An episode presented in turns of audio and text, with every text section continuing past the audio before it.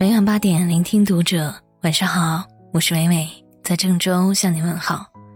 今晚要和你分享的文章来自于金博国学。曾国藩，真正厉害的人早就改变了底层思维。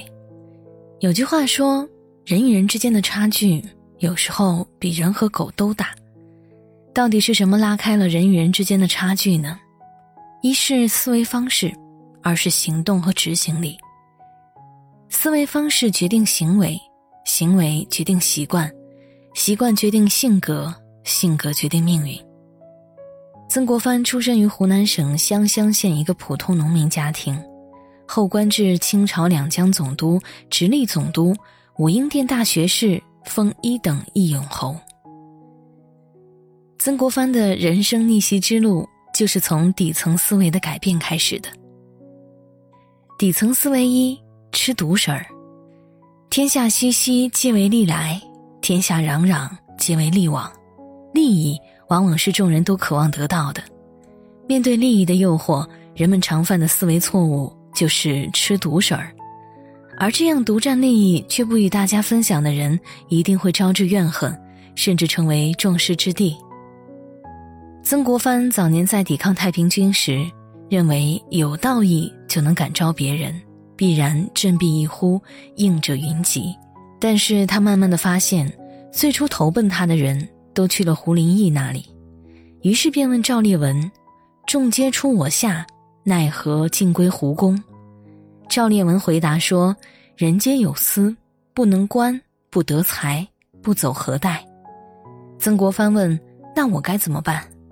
赵烈文回答说：“集众人之私者，可成一人之功。”曾国藩这才恍然大悟，从此以后对有功的部下，武人给钱，文人给名，用重赏来鼓好胜之心。特别是担任钦差大臣、两江总督以后，经常利用一切机会保荐幕僚当官。于是曾国藩的幕府大盛，人才济济。曾国藩讲：“利可共而不可独。”领导者可能追求道德上的完美无瑕。亦或是其他雄伟的目标，但对于普通群体而言，柴米油盐可能才是重要的事情。道义可以号召人，但不一定能笼络住人。利用人以利动的属性，采取恰当的激励制度，才能集众人之私，成一人之功。人脉并不是说你利用了多少人，有多少人被你呼来唤去，有多少人为你鞠躬尽瘁。而是在于你帮了多少人。请记住这句古训：“路经窄处，留一步与人行；滋味浓时，减三分让人食。”底层思维二：盲目跟风。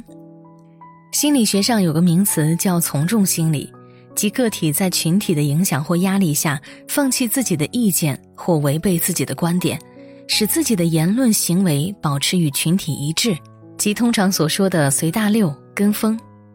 曾国藩说：“久利之事勿为，众争之地勿往。”意思是告诫我们，妄图长久得利之事不要做，人人争强之处不要去。这句话在互联网时代尤其适用。现在是创业的大浪潮，市场一旦出现某个机会，就会有大量的人趋之若鹜。但社会变化太快了，任何机会一旦被大家争相追逐，说明它已经不再是机会了。这就是众争之地勿往。日中则移，月满则亏，物盛则衰。世界上没有一劳永逸的事情，也不可能有长久获利的事情。同样的道理，如果一件事儿一直都能让大家轻松获利，说明后来者一定都是来接盘的。如同击鼓传花的游戏，都在找下一个接盘人。这时你千万不要轻易插足进去，赚不到钱不说，还可能把老本搭进去。比如近些年兴起的多层传销、各种非法的虚拟货币等等。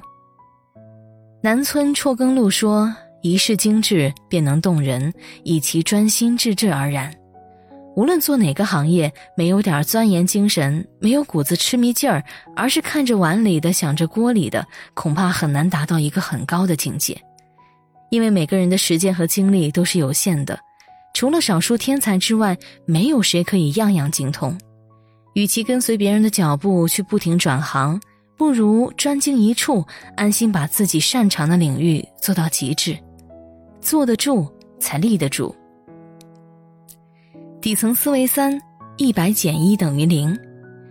有一则寓言说，老和尚在地上写了这四道题：二加二等于四，四加四等于八，八加八等于十六，九加九等于十九。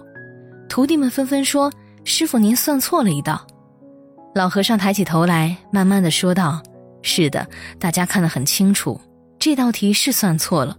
可是前面我算对了三道题，为什么没有人夸奖我，而只是看到我算错了一道呢？有的人也是这样，你对他十次好，也许他会忘记；一次不满足，就会抹杀所有。这就是一百减一等于零。”曾国藩讲：“勿以小恶欺人大美。”勿以小怨忘人大恩，这两句话都是告诉我们，不要因为别人的一点小过失、一点道德上的小瑕疵、一点小恩怨，就全盘否定别人的好，忘记别人的恩情。左宗棠曾是曾国藩的学生兼下属，他的崛起有赖于曾国藩的大力推荐，但后来左宗棠高傲自负，甚至多次弹劾曾国藩。但当左宗棠在西北作战时，曾国藩尽心尽力督办粮草，而且还把自己手下的一员虎将刘松山拨给左宗棠。对左宗棠的成功，曾国藩钦佩不已，称他是当今天下第一人。曾国藩去世时，左宗棠送来的挽联上说：“知人之明，谋国之忠，自愧不如元辅，同心若金。”攻错若石，相期无负平生。《礼记》上说：“好而知其恶，恶而知其美者，天下鲜矣。”喜爱一个人，但知道其缺点；厌恶一个人，但知道其优点，这样的人世间少有。为什么少有？因为以自己的好恶而全盘认可或否定一个人，乃是人性根深蒂固的弱点和缺陷，所以一定要警惕。再大的烙饼也大不过烙他的锅，能力大小影响你眼下的成绩，而思维格局最终决定了人生的结局。作家刘润说：“普通人改变结果，优秀的人改变原因，而顶级优秀的人改变思维模式。”与朋友们共勉。我是美美，我站在原地，等你回来。